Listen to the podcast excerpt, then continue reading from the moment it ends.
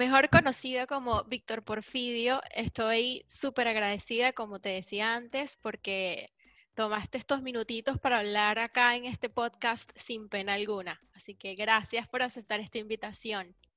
Gracias a ti, gracias a ti por, por eh, buscarme por Instagram, escribirme por Instagram y estar pendiente para poder llevar a cabo la entrevista.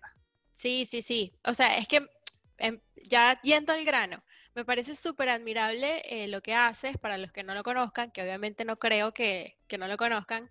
Es un DJ eh, venezolano, obviamente, y tiene una carrera, me parece que exitosísima, que todos los días va subiendo su, su nivel. Voy al grano. ¿Cuándo comienzas a ser DJ? O sea, ¿cuándo dices, ok, voy a trabajar de esto? Bueno, a trabajar de esto fue hace como nueve años más o menos a trabajar y a vivir de esto, nueve, ocho años. Okay. Pero, pero el, el, tema de empezar a coquetear con, con, equipos de DJ sí empezó como a los ocho, nueve años. Eh, me bajé un programa en la computadora, eh, empecé a, a, ver cómo funcionaba y, y colocaba, fiesta, eh, colocaba música en las fiestas de mis amigos o gente cuando iba a mi casa y iba como así, ¿no? Bastante, bastante... Mm, amateur, ¿no? Claro. Hasta que empecé a hacer fiestas como a los 12 años, 11 años, y siempre esperaba como unos 30 minutos antes de que terminara la fiesta y colocaba música. Wow, o sea, desde chiquitico estás ahí dándole. Sí, desde pequeño siempre he tenido esa vena musical, estaba en todos los, los proyectos musicales del colegio, que si las gaitas, que si necesitamos a alguien que se encargue del sonido, que si entonces yo siempre estuve ahí en, ese tipo de, actividades. Ok. Y, hace nueve años dijiste, bueno, o sea, me puedo dedicar a esto, esto me da para vivir. Hace nueve años dije, puedo pagar mi casa con esto, hace nueve años dije, puedo pagar mi universidad con esto, hace nueve años dije, puedo hacer muchas cosas gracias a esto, y bueno, eso es lo que he estado haciendo eh, obviamente entre altos y bajos que tiene cualquier carrera, em, pero han sido siempre aprendizajes, lo veo siempre como aprendizaje. Más bien creo que triunfar dentro de la música en un país como Venezuela, donde hay tanto talento, em, y después poder internacionalizarme es algo, es algo fantástico. Sí, iba también a eso porque, claro, tú tocas y tocaste siempre en Venezuela y luego te fuiste ampliando y hay dos, o bueno, deben haber más, que fuiste a, Dubái y a Malasia.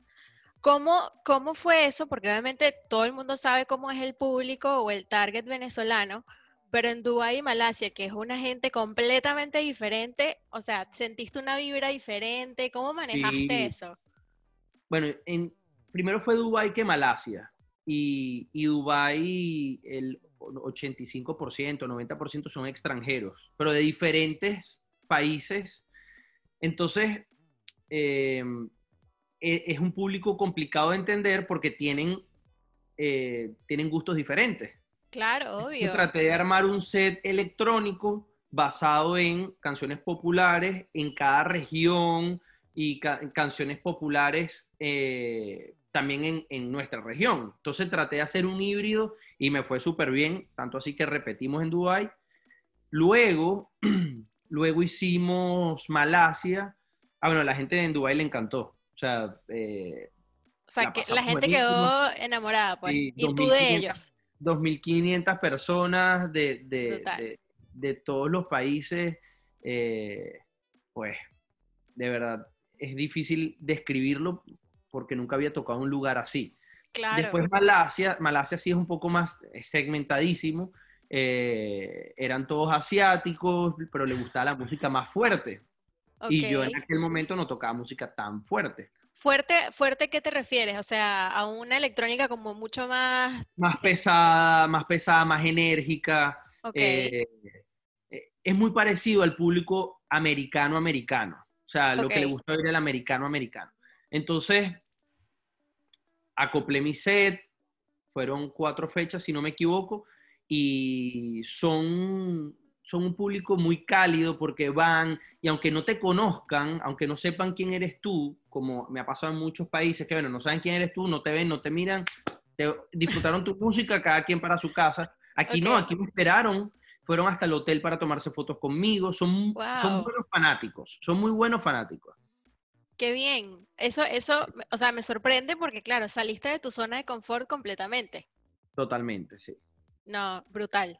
Y también te quería preguntar, porque eh, no mucha gente lo sabe. Yo, por ejemplo, desconozco un poco cómo, cómo hace el DJ como para componer y sacar eh, nuevos, nuevos temas o nuevas canciones. O sea, ¿en qué te inspiras y como que de dónde sacas todo lo que, lo que has grabado, por ejemplo? Es que esa es la parte de productor. O sea, yo aparte de ser DJ, soy productor de música. Ok. básicamente, como lo conocen, es como compositor. Pero aquí armas toda la estructura musical, lo que llaman todos los instrumentos. Em, mira, es un proceso que no tiene un ABC de cómo se hace. O sea, tú puedes oír un sonido buscando, eso tenemos una librería de, de sonidos y dependiendo del mood que esté en ese día, lanzamos. O yo oigo historias oigo, cuentos, ver, ese cuento fue triste, entonces vamos a buscar algo más triste y hacemos algo más triste. Muchas de, las ideas que he hecho no han salido, muchas ideas se quedaron en una gaveta o se quedaron en un disco duro. Em, pero el proceso va más o menos a, buscamos un vocalista o una vocalista, grabamos en piano o en guitarra la idea y luego de eso nosotros empezamos a desarrollar. Básicamente hacemos los cuatro pilares, como decir, Em, cuatro columnas y después vamos creciendo como un edificio. Ok. Ah, perfecto. Claro, porque, o sea, para los que no sepan, Víctor no solamente toca lo que está en la calle, sino que él tiene sus propios, sus propios temas, que son brutales. Gracias.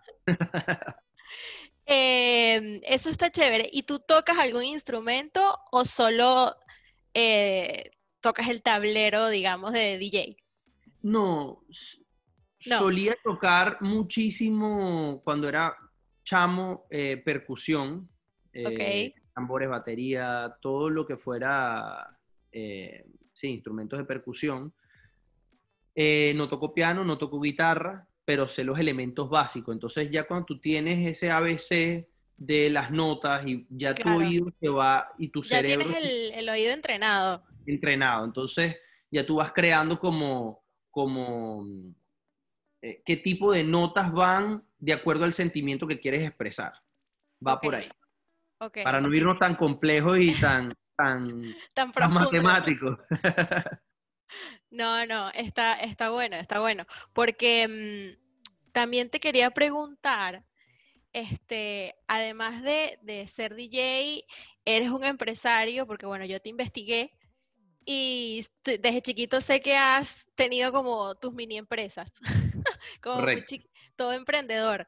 Eh, sé que ahorita tienes una pizzería en Caracas que se llama Sótano 7 y estás abriendo o abriste una pizzería en Miami, eres socio, o sea, ¿cómo es eso? Porque haces como de todo un poco. Sí, bueno, en Venezuela tenemos Sótano 7, que gracias a Dios ya somos cuatro locaciones en Caracas. Eh, tenemos Koto Sushi, que es un sushi, un restaurante de sushi, que bueno, lo tuvimos que empezar a operar durante la pandemia y nos hemos enfocado en el delivery más que todo. Claro. o sea, obviamente Koto Sushi es una experiencia en el restaurante también, pero bueno, lamentablemente nos tuvimos que acoplar a la, a la pandemia. Y estamos abriendo una terracita en el Atillo, un rooftop, que se va a llamar El Beso. Ay, qué buen, qué buen nombre. Sí.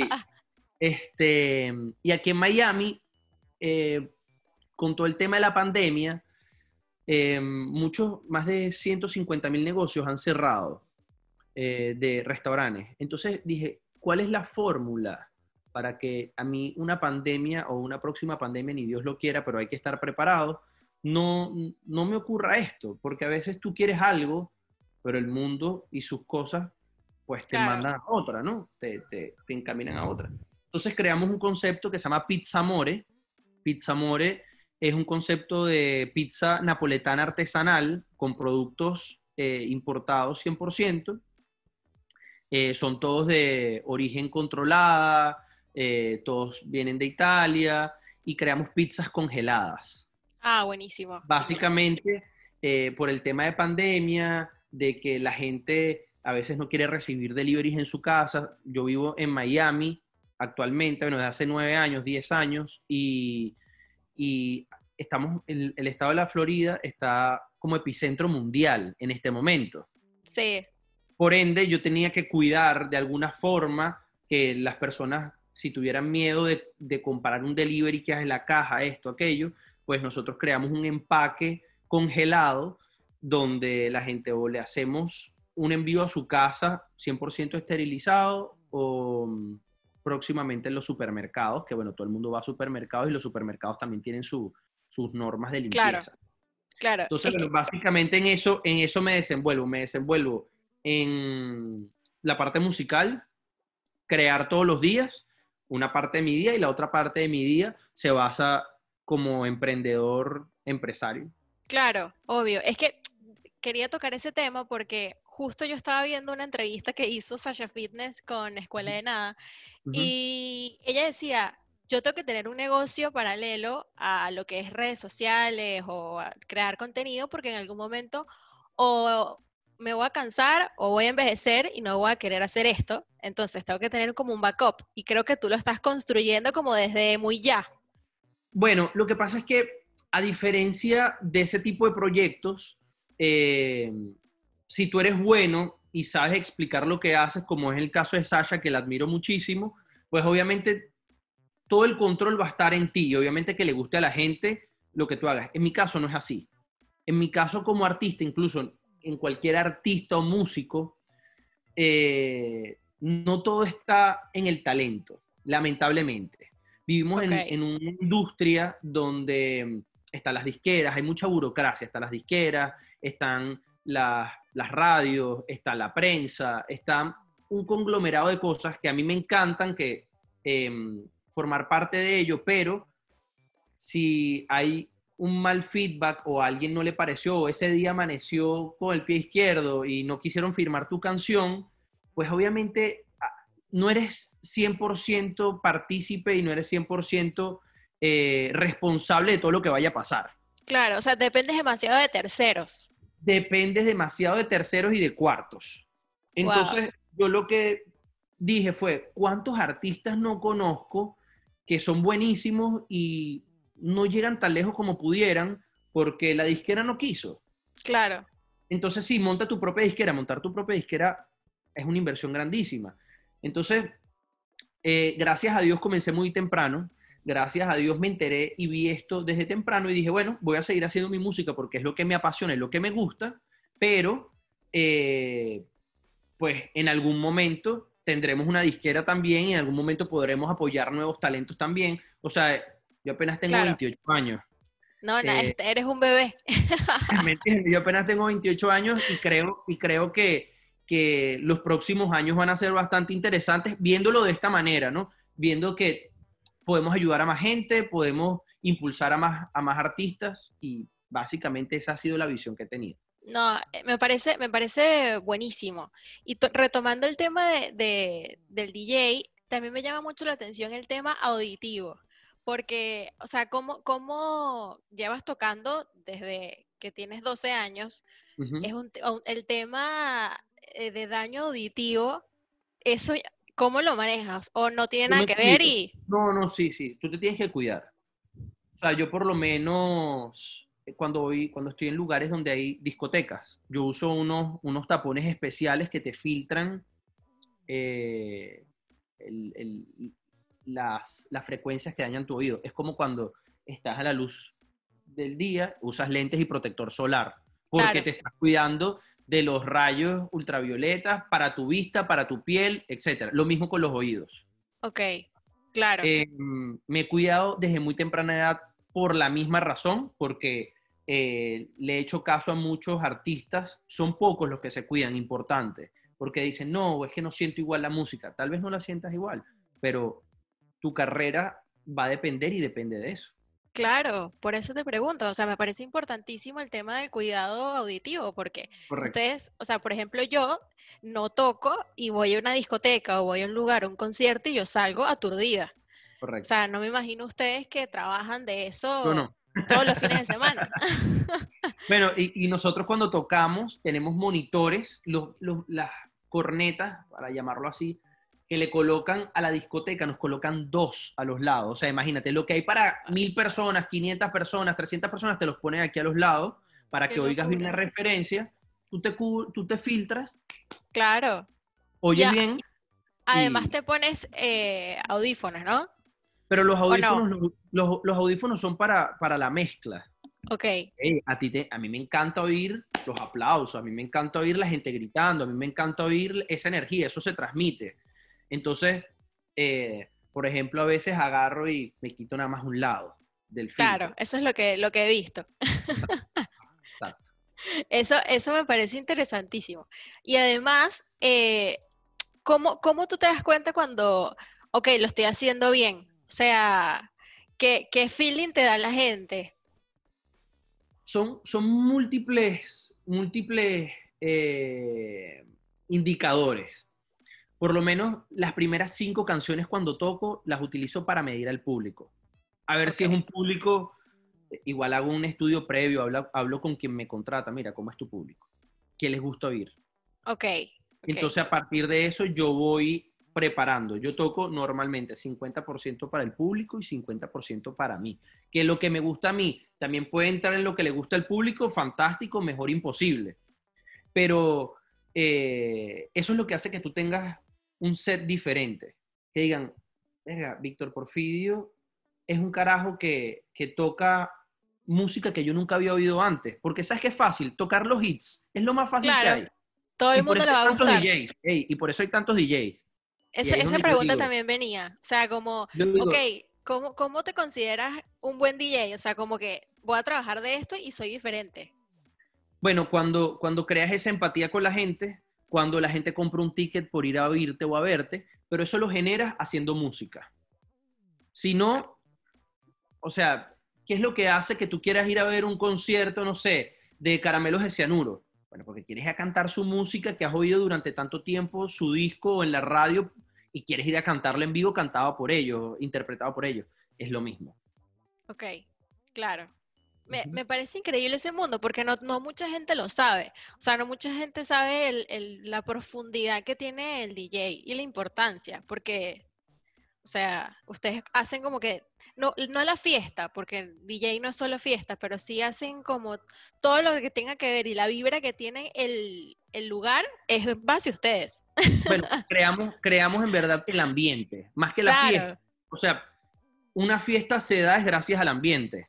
Incluso cuando eres, cuando eres residente de una discoteca, por ejemplo, que me tocó, gracias a Dios, vivir una muy buena época aquí en Miami, donde fui residente en la discoteca número 30 en el mundo y la número 40 y pico, 45 en el mundo, es que tú también tienes que hacer que la gente consuma, que la gente compre bebidas. Claro, ahí está el negocio también de, de, ellos, pues. Entonces ellos dicen, cada vez que Víctor toca, tenemos 30% más de venta. ¿Por qué? O 40, o 50, o 100% más de venta. ¿Por qué? Por la manera como musicalizas, porque tú tienes que llevar una onda, tú no puedes ir puro, puro, mm, puro hits, hits, hits, hits. Sí, la gente va a cantar, pero ¿en qué momento va a consumir? Claro, eso está súper interesante. Ahí entras en la psicología también. Claro, ahora entiendo todo. Cuando los DJs le bajan, es como que, ah, bueno, déjame ir a tomarme algo. O cuando el DJ, por ejemplo, baja la música para que cantes, es para exaltar un sentimiento en las personas pero justamente luego siempre hay dos o tres canciones, no es que es mucho el momento del bajón, porque también está acostumbrado a que la gente llegue tarde a las discotecas, que la fiesta cada vez dura menos, pero son más intensas. Eso es también parte del ciclo de cómo se han ido manejando las fiestas de un tiempo para acá. Claro, no, está muy, muy interesante. Y para finalizar acá, eh, ¿Qué, qué, o sea, ¿qué proyecciones tienes en cuanto a los DJs? O sea, ¿crees que esta pandemia cambió completamente su, su rubro? Porque muchas, muchos DJs están tocando ahora que sí por Zoom o que sí en vivo desde su casa. Eh, o sea, cómo el tema de las discotecas ahorita, no sé, va a estar delicado. Entonces, ¿cómo, cómo manejarías eso? Fíjate algo, la manera como yo veo, o sea, nosotros vivimos en la industria del entretenimiento, ¿ok? La industria del, del entretenimiento jamás va a morir. Puede venir pandemia, puede venir lo que sea, pero la gente siempre va a ir a un lugar a disfrutar. Puede ser una terraza, puede ser una discoteca, puede ser una casa. Okay. Lo que sí creo es como ha ido esto avanzando y los equipos de DJ han ido avanzando, posiblemente viendo a futuro, ya no voy a lo mejor necesitar viajar yo, sino que voy a crear un holograma mío que va a girar por mí. Ah, brutal, excelente. ¿Me entiendes? E, y eso ya está pasando. Incluso acuérdate de esto que te estoy diciendo. Eh, en Asia crearon un cantante, eh, los mejores cinco artistas asiáticos crearon un cantante en holograma, algo así fue lo que leí en las noticias, y mm, básicamente crearon el holograma y el tipo llena estadios, pero está el proyecto, la música la crearon estos cinco artistas, la música lo creó los cinco productores más importantes de, ese, creo que es de, de Japón, si no me equivoco. Entonces, al final, ¿qué haces? No te cansas no, no sé si muchos artistas caen en depresiones, caen en adicciones, caen en muchas, en, el dark side de nuestra industria, que, que, poca gente lo ve o poca gente lo toma en cuenta, pero eso es parte de la viajadera. La viajadera te genera un cansancio, un desgaste. Claro, a nivel emocional, físico, todo. Correcto. Solo imagínate esto, que es algo que también he, logrado manejar, pero solo imagínate esto. Es 200 fechas al año, full de gente, miles y miles de personas, 20 mil, 30 mil personas, y luego estás solo en la habitación de un hotel. No, ¿Me entiendes? O sea, el cambio es tu cuerpo así. a una energía muy alta y después, ¡pum!, otra vez abajo, y cuando lo vas repitiendo, las horas de vuelo, jet lag, los aviones que quieras o no, viajes hasta en primera son incómodos. Claro. Es incómodo el aeropuerto, es incómodo eh, la espera, o sea... Todo el proceso es incómodo. Todo ese proceso, exactamente. Entonces, cuando la gente dice, no, bueno, pero nada más le pagamos esto por estar aquí una hora, no. Yo empecé a trabajar desde que salí de mi casa anoche a las 4 de la mañana para ir a un aeropuerto. Total, totalmente. Eso no, mucha gente lo ve. Nadie lo ve. y el que te contrata menos. Menos, no, porque él entiende cómo funciona, pero y en Venezuela los últimos años han sido así, porque hay un vuelo a la semana a tal lugar y luego regrésate por carretera. Wow. o sea, y gracias a Dios, le doy gracias a Dios de haberme dado la fuerza, la visión y, y yo creo que la paciencia, porque en Venezuela hasta febrero yo seguía tocando en Venezuela y seguía yendo a Venezuela. Y, si, voy a seguir yendo a Venezuela, aunque todos los DJs se quieran seguir yendo y no quieran volver por situaciones ajenas, no todo el mundo ve y vive lo mismo, pero yo siento que en Venezuela hay que seguir entreteniendo y hay que seguir. Claro, porque igual los vio nacer, o sea, gracias a, Venezuela tú estás ahí parado donde estás. Correcto. Entonces eso. Y la última pregunta es, o sea, porque conozco muchos amigos que quieren ser DJs y, ¿qué, o sea, ¿qué consejo le darías? Como que, bueno, comienza o va, por ahí es el camino para ser DJ. O sea, ¿qué es lo que hay? Tienes que hacer fijo. es una carrera de resistencia y no de velocidad, lo primero. Tienes que ser paciente, aprender todos los días, crear todos los días. Eh, en mi caso yo fui primero DJ que productor, ¿ok? Eso me hizo la tarea un poco más fácil porque ya entendía qué es lo que quiere la gente. Mucha gente es productora, pero no sabe qué se siente el feedback de una persona o de un público. Entonces crean lo que ellos sienten y ya. Yo creo lo que sé que le va a gustar al público. Eh, incluso esto lo digo con mucha humildad. Eh, yo siento que por eso en Venezuela me han reconocido tanto los premios Pepsi, por ejemplo, eh, porque canción que hago, no hago muchas, pero las que hago son, son un palazo. Son hits. Y me preocupo en la, en la calidad y no en la cantidad. Ok. Eso, eso, es una parte fundamental. Si tú antes le dedicabas, no sé, cinco días a una canción y sacas, no sé, dos al mes, tres al mes, yo me preocupo por sacar una cada tres meses, pero que sea un hit. Que sea reconocido por mis, mis tres hits al año, ¿sabes? Pero son hits. Que lleve tu nombre y apellido. Pues. No saco música que no sienta que vaya a cambiar vidas o que vaya a alegrar vidas. Y creo que eso es un gran fundamento. No, alto consejo. Ah, perfecto para finalizar este, este episodio. Gracias, Víctor, por aceptar esta invitación. Agradezco. Te agradezco a ti por tu tiempo, por tomarme en cuenta. Y bueno, avísame cuándo, cuándo saldría esto para, para que la gente lo vea. Buenísimo, buenísimo. Yo te escribo y, te digo el día, fecha, hora exacta. Muchísimas gracias. Que tengas un excelente día. Igual, gracias por tu tiempo y bueno. Buenísimo. Chao. Bye. Gracias.